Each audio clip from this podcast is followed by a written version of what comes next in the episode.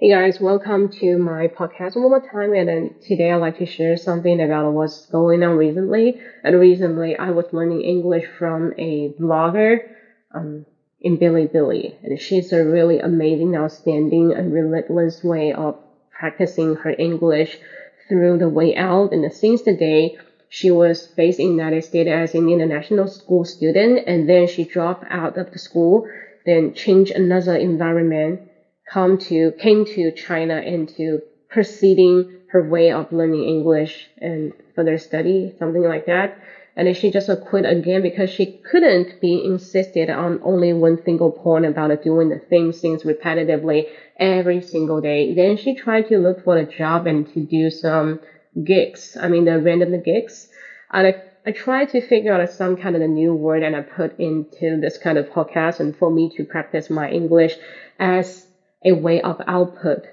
So sometimes we digest our English and based on similar vocabulary we just seen, or maybe we do not know how to use them out actively. The only way we is to listen to people or read a lot and then we uh, okay, we understand and how to use that word. I know what you mean, but if you ask me to consume or to make the use of the word by ourselves, and I cannot do that. We couldn't do that sometimes.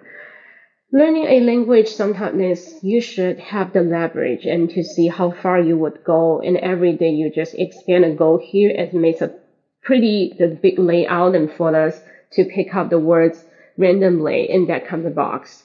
Um, I usually tell people that is if you see that and learning English is a book or a person and you should be um, patron patronage yeah, patronage is a good word. That they should be, they should have a, you should have a patronage between each other. Patronage is a way to say you should have the mutual benefit with each other, make the connection.